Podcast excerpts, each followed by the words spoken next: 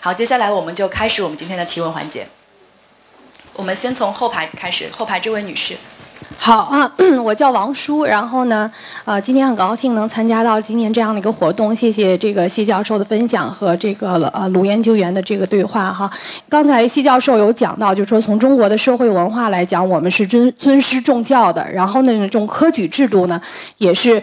促进这种人才的这种发展和流动，所以这个很多家长会觉得，呃，从古至今吧，就是说我们受多大的苦，那我希望孩子能够不断的提升，对吧？社会地位的提升。那同时，现在的社会，我们也听到很多人说，啊，这种社会还有您讲的这种社会啊，政治资本在里面发挥的作用，也听说啊，现在是一个拼爹的时代，然后呃，寒门再再难出贵子，也有这样的一个观察。所以我想听一听谢教授，您有这方面的这。个啊研究吗，就是说这种教在纵向比较来讲，现在中国的这种教育程度的提升和社会阶层流动之间是什么样的一个关系？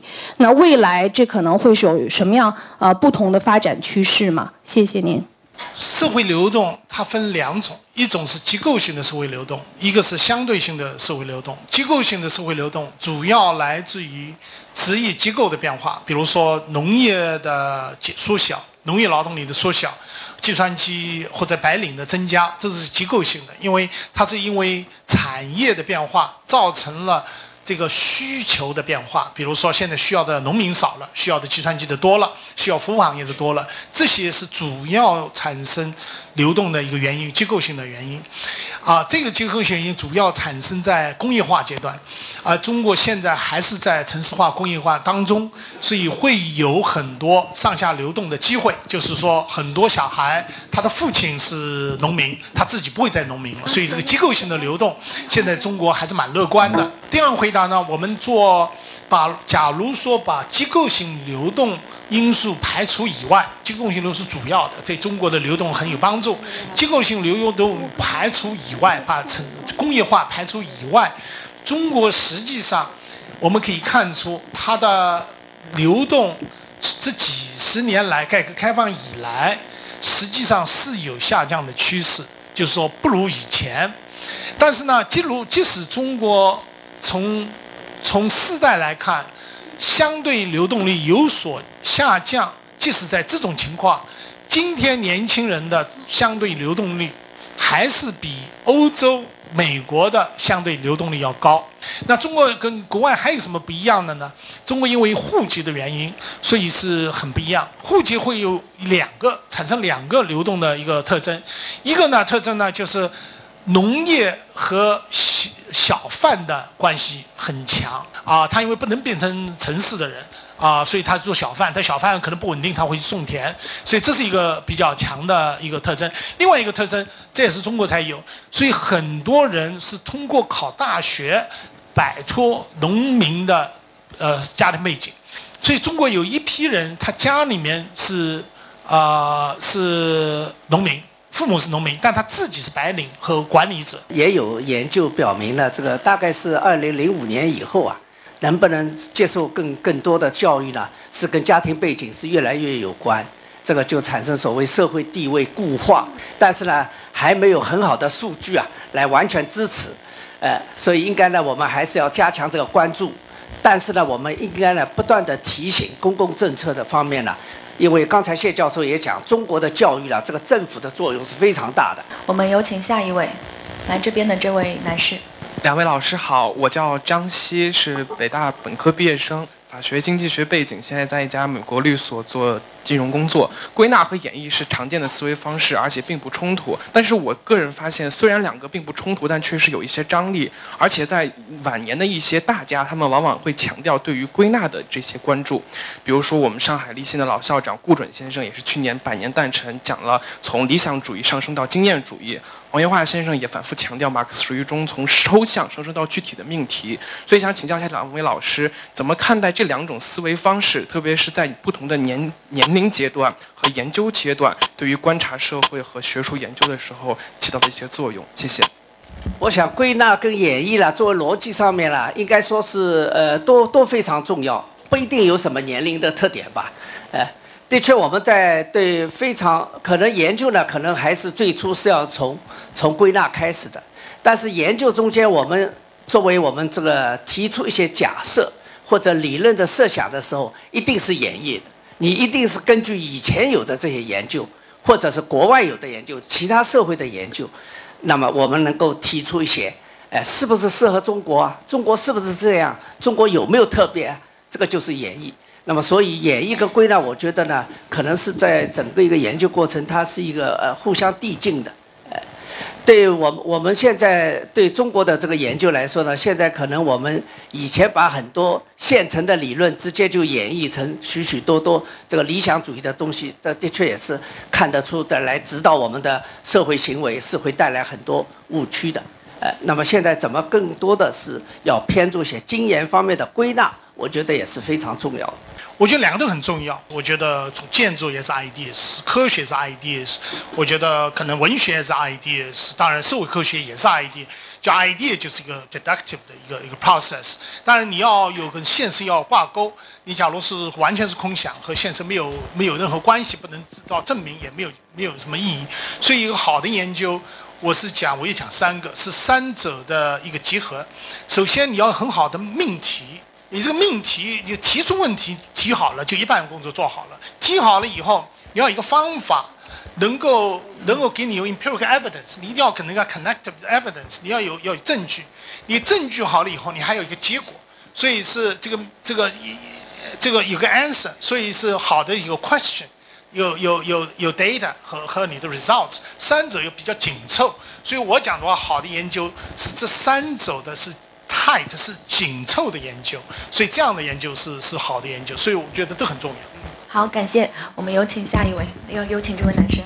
呃，两位老师好，我是来自上海大学社会学院社会学系本科生李嘉诚。呃，今天的讲座呢，座无虚席，但是在学校里面，我看到了很多学生，本科生也包括我，经常会出现逃课或者说是应付课堂的现象。同学们不愿意去接受现在所谓的大学教育，但是又关心成绩。我想，是不是国内的大学本科不再是一个素质化教育的场域，而是沦陷为一个应试化教育或者说应社会化教育的基地？这是不是中国的特色？我们应该怎么办？谢谢。好，感谢李嘉诚的提问。然后，关于逃课的话题，谢宇老师是颇有经验的。首先，我尊重学生自己的选择，我从来不点名。啊，你不愿意来上，我经常讲，这是你的损失，不是我的损失。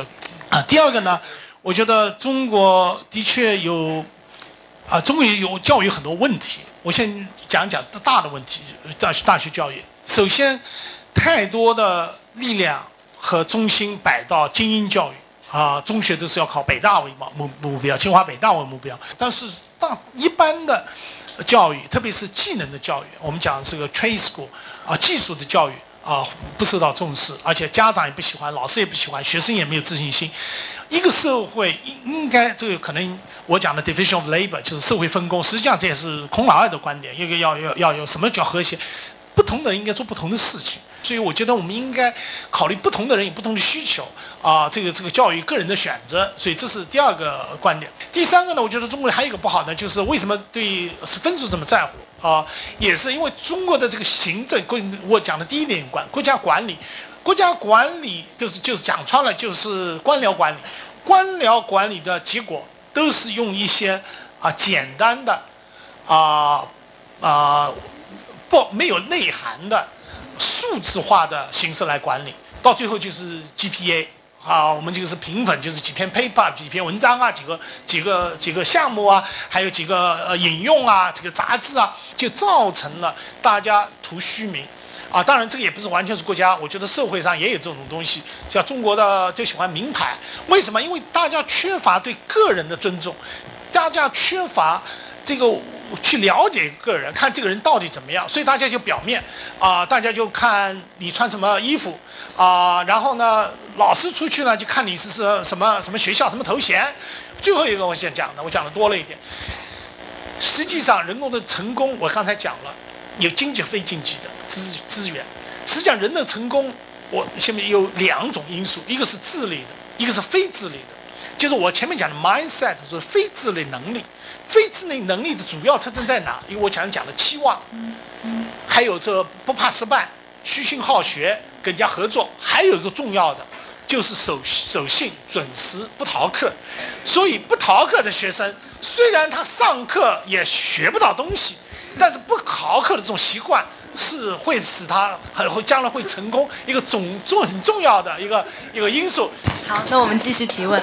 好，这位第二排的这位男士。两位老师好啊，我是来自上海交大的在读研究生。刚才您也说，很多人通过高考改变命运，然后进入大城市生活。其实已经几十年了，这个人也不少了。但是好像中国的这个中产阶级好像一直都没有培育起来，包括这个公民社会。然后他可能对中国未来。包括政府和公社会的这个关系啊，包括民主化等等，都有很大的影响。我想问一下，就是您有没有就是了解了解到这个中国现在的这个中产阶级到底实际的情况是一个什么样的，大概一个什么规模？然后它未来可能会有什么样的这个发展？对中国还会有什么样的影响？好，谢谢，谢谢两位老师。啊，我觉得是有几个观察吧。啊，第一个观察的确是中国的啊上层社会。极富的阶层，通过股票市场，通过经营，啊，像马云这样的，就是特别显眼，就是发展的很快，啊，他们的人数啊，他们的规模啊都很大，他们的就是他们的财产规模都很大，所以大家都比较重视这一边，啊，这是一个现象，就是极富的人发展的很快，但是实际上，中国我们很多人，我们有篇文章跟金文爱讲的，很多人忽视了另外一方面，中国。财产不平等，虽然收入不平等要超过美国，中国的财产不平等要低于美国。原因是什么呢？因为原因就是中国家庭的绝大多数财产来自于房产，而房产现有，比如上海居民的很多人的房产，它的来源，它是公有制下的分配房子的转换形式得到的，所以他们当时没有付钱。你现在在，你现在可以在上海看到很多人，他连。他连到小菜场买五块钱、十块钱他也在乎，他都他可能收入很低，他想讨价还价，他平时都要五块、十块、一百块，对他很多，他就是都要很很很节约、很节约的。他可能收入也就几千，可是他会有几百万的房子，甚至上千万的房子。为什么？因为这个是不平衡的，因为收入跟房产应该有一个有一个规律，在一个假如你是通过。啊，你的收入积蓄，你购房，你通过 mortgage，你的房产应该反映出你的收入。所以呢，中国有一批啊中产阶级，实际上是通过分房得到的一批中产阶级。但是呢，中国这些人呢，就这个就是一个文化的原因。中国实际上中产阶级的问题是一个文化认同的问题。我觉得就是一个每一个国家，实际上阶级这个事情啊，是一个很粗的，很多人。在社会学就想想中国到底几个阶级，或者美国也到底几个阶级？我这样回答：你愿意有多少阶级有多少阶级。你工人阶级里面有穷有富的，有有左的有右的，有矮的有高的，有身体好的有身体不好的。呃，你怎么可以把他们变成一样的呢？资产阶级也是有穷有富，有有有有左有右，就是他们每一个阶级里面实际上有不同的人，所以呢，你每个阶级里面可以再分再分再分，所以有多少阶级你要多少有多少。我的一个朋友 David Grosky，他后来就是一个微阶级，微阶级是什么意思？是一个职业是一个阶级，社会学家一个阶级，经济学家是一个阶级，所以阶级就是你能分多少就有多少，你愿意分多少多少，因为每一个阶级里面它有相对的相似性，那阶级之间都有不同性，所以。阶级就是一个分分呃划分，划分的特点就两个，一个是你划分了以后组间要有差异，相对的差异，组内还是有差异，那你那你要多少阶级都可以有得到，因为同样的社会学家还是有也是有穷有富的，也还是划不清的。那你讲到最终呢，我讲中国的阶级中产阶级主要是社会认同的问题，美国的社会阶级呃中产阶级高，因为很多人认为他是中产阶级，美国的工人认为他是中产阶级，美国的。有的人很穷的认为他中产阶级，有的人当然很富的认为他中产阶级，他认同自己是中产阶级。就比如说，我说你有几百万，你要你要上海很多有有三百万、五百万的房，这是很高的财产了。百万我们以前讲八百富翁，弄一点不是八百，弄三百万富翁，他认为还是穷，他还跟你讲穷，所以这是一个社会认同的问题。你说这个 civil society 也好，还有其他也好，实际上我就是社会认同的问题，而不是一个完全财产的问题。关于中产阶级呢，我倒想有个呃补充一下，这个。的确也是从某种意义上来说，中国对中产阶级现在这种认识，或者说大家都在找中产阶级在哪里，就是就正应了刚才谢谢教授啊在演讲中讲的，就把外国的东西现成的搬过来，似乎能够说明中国的问题，其实是一种天真的说法。我理解呢，或者我曾经也写过这样的文章。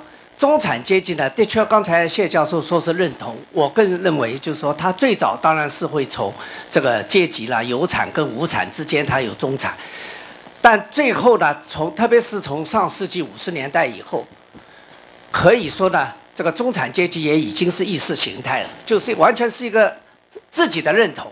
这个社会啊，它有一个非常安全跟保障的一种这个这个经济跟社会的体系。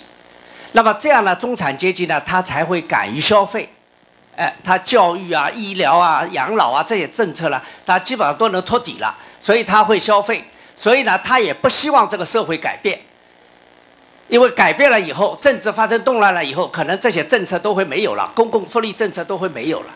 的确呢，假如从职业成分或者说对号入座的话，中国的中产的职业人群是在增加的，这就是结构性的这个这个转变。但是呢，我们有没有这个中产行为呢？其实就是说，我们整个经济跟社会保障制度了，没有很好的配套，没有适合于这个现代的市场经济制度的要求。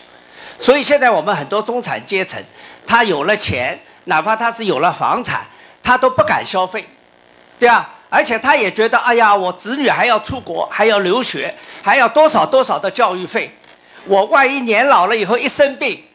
一生病，你知道医院里面的开支是多少？可能真的是不敢消费了。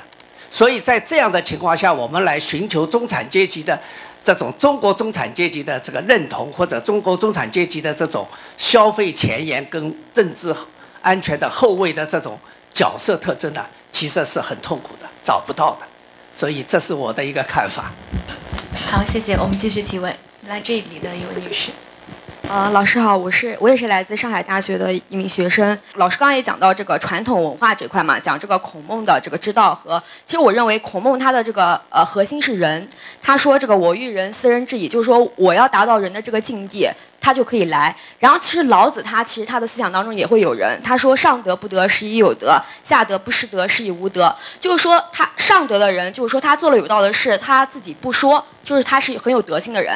下德的人呢，他就是即使做了有道的事，他他自是己功，所以他是无德。所以我觉得老子的人和孔子的人强调的是一种自发的自然性。所以呢，我觉得道德它其实作为一种资本，呃，对于促进社会生活。实物资本和政治资本就是，呃，更有作用吧？不知道老师是怎么认为的？这样子。我想你你谈的这个道德作为一种资本啊，可能是一种这个人文的这种含义啦，等于像文化资本一样。哎，道德的确，我觉得是对整个一个社会是非常重要，尤其中国，呃，人伦为为本的这么一个社会。但是呢，我觉得也要有一个现代性的发展。因为特别就是说，呃，你们也知道，在台湾，同样是中国文化的，他们在经济发展了以后，他们就提出来，在五伦的基础上，因为以前是这个五伦嘛，应该要提倡现代社会的一个陌生人的伦理，这一点我觉得对大陆是非常重要的。现在大陆呢，假如还是只只想到五伦，而没有想到陌生人的伦理。这个社会呢，可能也是呃有问题的。我了解的肯定不是很多的，我就随便讲一个，就是道德从操作层面来讲是自己的，是是向内的，不向外的，所以人家并不知道。每个人都是希望做理性的，为他的利益啊出发。假如从完全从地理出发，有的时候可能是不道德的。我们讲，但是这这个这个就是，但是大家都这样做的话呢，可能就造成了一个。社会的代价，所以中国就产生了这种困境。我中国很大，然后呢，大家，我就我有些讲，大家都排不排队的时候，你排队就什么事情做不成，所以你就很理所当然的说不应该排队，因为你排队永远上不到车，那大家只能不排队。所以这但是大家都排队的时候，你不你不排队你就合算，但是你会觉得自己会知道也受到谴责，你自己要付这个代价，就道德上的代价。但是你就还是大家，所以这个平衡是一个社会性的平衡，就是说社会行为很重要。你要么大家都排队，要么大家都不排队，就是你有的人排队，有人不排队，就是没有社会秩序。所以中国实际上。蛮危险的，这什么呢？就是中国实际上社会没有很好的，因为它没有宗教，它也没有法治，它没有很好的一个社会行为的。现在孔孟也不信，啊，这是人不应该全部要管，而是靠自己的自身的规律。好，感谢。那今天来自普林斯顿大学的谢宇教授的这个朋友，呃，Mitch Daniel 先生呢，也在现场，也希望可以在现场向两位嘉宾提出他的问题。Professor Shia, could you please discuss the principle of heterogeneity? and why it's important. 啊，我的朋友 Michel 你也问什么是啊抑制性原理啊？它为什么这么重要？首先，它的重要性是 heterogeneity 是一个社会的事实，我们没法啊否认的事实。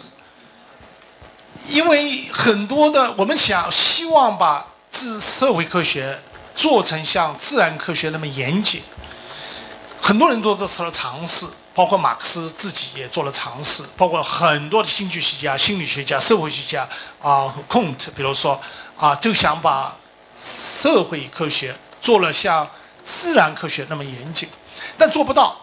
做不到的原因，主要原因，我我觉得我也做不到，没有人做得到。没有原因，就是这个意志性，这是一个社会实质，人都是不一样的。他首先的不一样，就是他的基因不一样。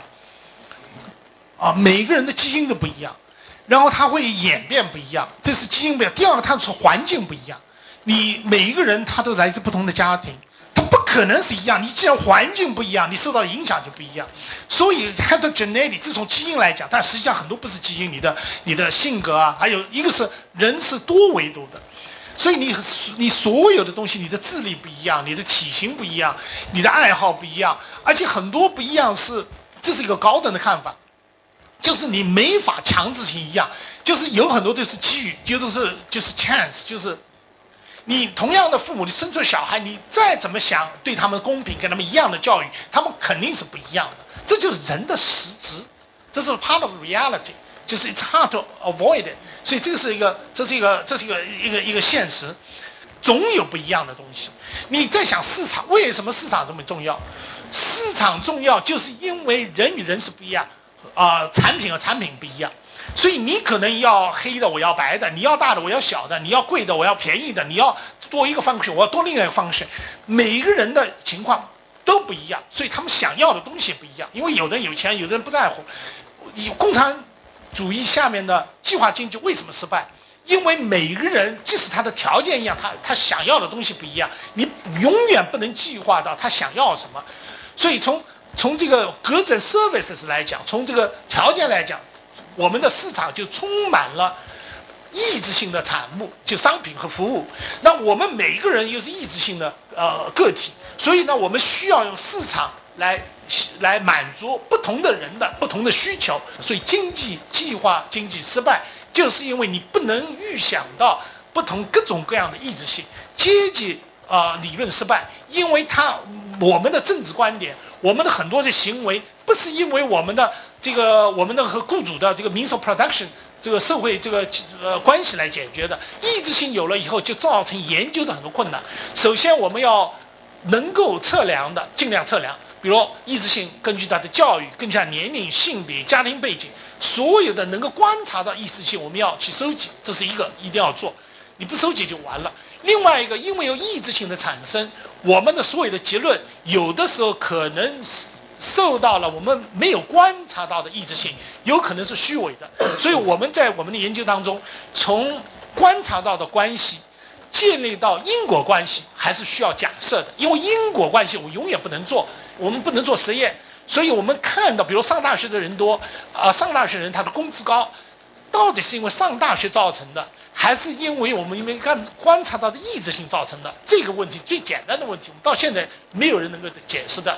为什么？因为我们不能做实验，让你上大学，随机让你不上大学，所以我们只能看到观观察到的差别，我们可以控制到观察到的差别，但没有观察到的抑制性依然是一个危害，所以我们一定要小心。我们的结论可能不是因果关系，而是一种描述性的，而是是暂时的。好，非常感谢谢教授的解答，也非常感谢点亮先生的提问。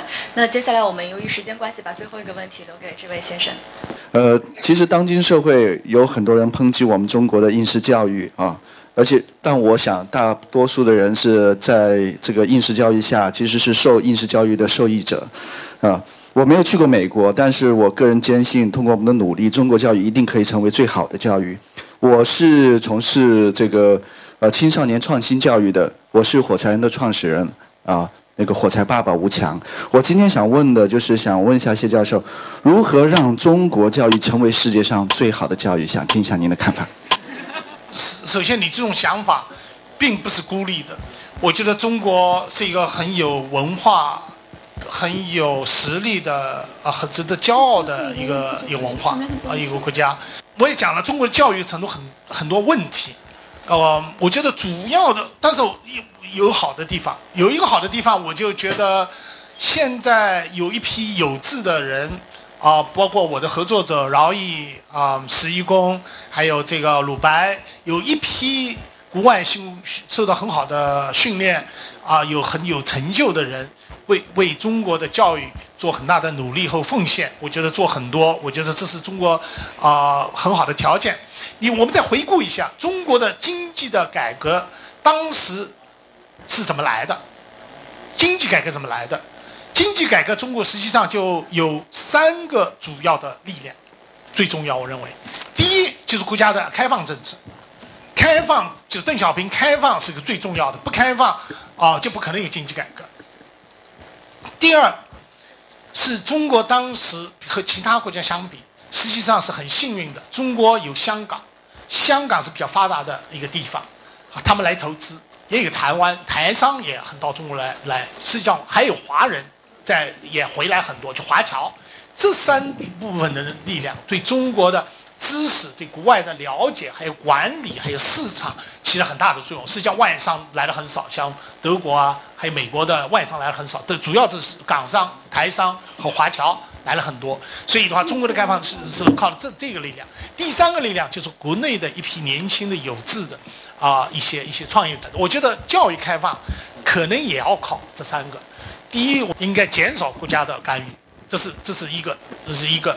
第二，我觉得应该国际化，应该让一些在国外受过经呃教育的啊海外的力量啊能够呃促进中国，而且很多是呃搞科学的。那第三，我觉得我们需要啊这个国内的就是一批呃精英能够重视教育，把这个呃中国的教育能够啊能够做了。啊，世界第一！我我觉得我和你一样，我就是很有信心的。中国有很多好的传统，你你现在可以这样想。我觉得，我觉得有个比较好的，像韩国的教育，我觉得就就可能就真的比美国要好。我觉得韩国基本上大学教育都普及了，百分之九十普及了。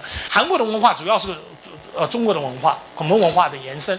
我觉得韩国能做好，中国人能做好，但中国有很多还没有好的，包括我讲前面讲的，就基础教育。和包括高中教育，中国应该要从九年制改成十二年制，应该十二年义务教育应该做到。你十二年义务教育都没做，还想抢。创造世界第一流大学，我这是可笑。把基础教育十二年基础教育搞好，这是第一。好，那感谢两位嘉宾，也感谢大家的踊跃参与。那接下来呢，我们要评选出今天的最佳提问奖了。作为一个学术的演讲平台，讲堂团聚了各个年龄层的优秀学人。今后我们也将尝试邀请相关领域的社科新人作为提问的提问奖的评选嘉宾。那社科新人是上海社科理论界为四十岁以下的青年学者设计的荣誉奖项，目前已经评选出六。六届约六十名，有请二零一四年科呃社科新人，上海社科院社会学研究所副研究员李俊先生做今天演讲的简短点评，啊，今天提问的简短点点评，并送出本期的最佳提问奖。李俊的专业是社会分层和城市社会学研究，有请。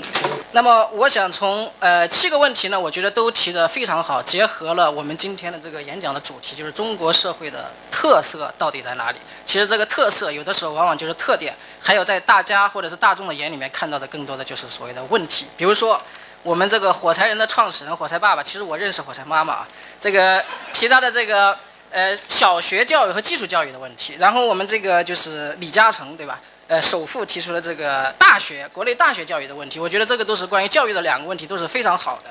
呃，是这那么去掉两个，五个还剩下五个。那么我觉得这个还有一个就是老师提到上海大学的，应该是提到这个道德，那么也是一个国内现在呃比较热点的话题，就是我们现在这个道德所谓的滑坡世风日下，然后中国现在都是不信鬼神，所以那么我还信什么呢？呃，所以这也是一个非常严重的问题。那么接下来我想讲，就是说二等奖呢，我想先公布一下，我觉得是两个人，就是第一个问题就是说是这个，呃，交大的工科的这个同学或者是老师对吧，提出了这个中产阶级的这个概念，因为这个呃这个研究在国内社会学是非常热的，就是大概前几年前有一波热潮，但是呃前几年有一段消沉，但是最近就比较热，为什么呢？因为其实这一个是个也是一个全球现象，所谓的中产阶级对吧？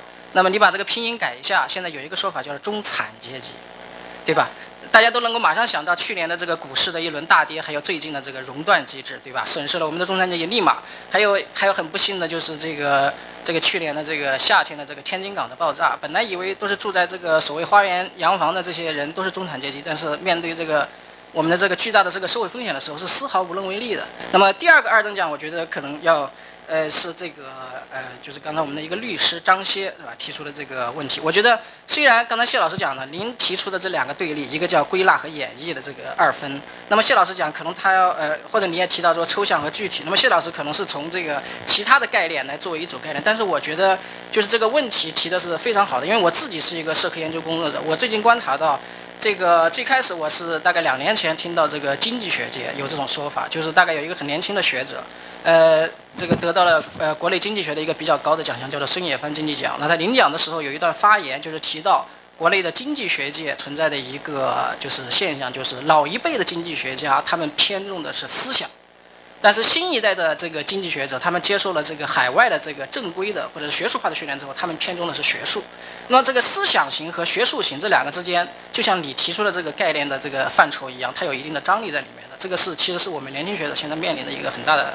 这个这个问题，还有我最近看到这个政治学里面也有类似的讨论，就是老一辈的政治学家都说，年轻的这一辈的这个政治学，呃，政治学者都是在不再关注那些比如说宏大的、正规的或者是中央的这些权利，对吧？比如说关心这个国家人事制度的更替，我们的这个人民代表大会制度、政治协商会制制度这些东西，他们关注的是什么呢？更多的是我们比如说社区里面日常的业主抗争，对吧？还有日常生活中的这种政治，所以呢，这个同时也是一个。所谓的这个思想型和这个学术型的之间的一个，那么最后一个一等奖就是我觉得是还是第一个问题，呃，王叔这个可能您是一个专家，就是我觉得为什么您的这个要获得一等奖呢？我觉得我呢我自己我今天非常认真记了好多页的笔记，我觉得谢老师今天的这个演讲呢，就是有好几个特点，你的问题恰好把这些特点给带出来了。比如说第一个我注意到的，其实谢老师作为一个社会学家，但是其实我觉得他今天演讲的更多的是从社会科学。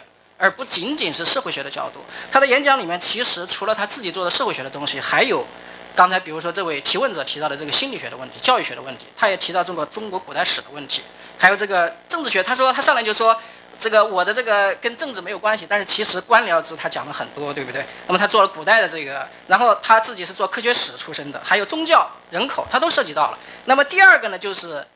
通过你提出的这个问题，这个具体的问题，关于中国的这个阶层固化和代际流动，到底是不是有一个这个这个固化的这个？那么谢老师的回答呢，又非常好的体现了他的一个最大的方法论的贡献，就是提出这个谢。谢的这个三条的这个社会科学的研究的基本原理，就是第一个就是意志性，刚才我们这个外国的这个教授已经提了这个问题。第二个就是社会分组，第三个是社会情境。你看谢老师的答案。那么首先他上来分成这个流动分成结构的和相对的，对吧？如果你从趋势上来讲，最近这段时间确实是有下降的，就表明阶层是有这个固化趋势。但是谢老师又带出了最后一个，如果你把中国和美国比，中国的相对流动仍然是要高于美国的，所以我们仍然是需要乐观，而不是而不是需要悲观的。所以。那这就是我的全部的这个呃点评，谢谢。谢谢。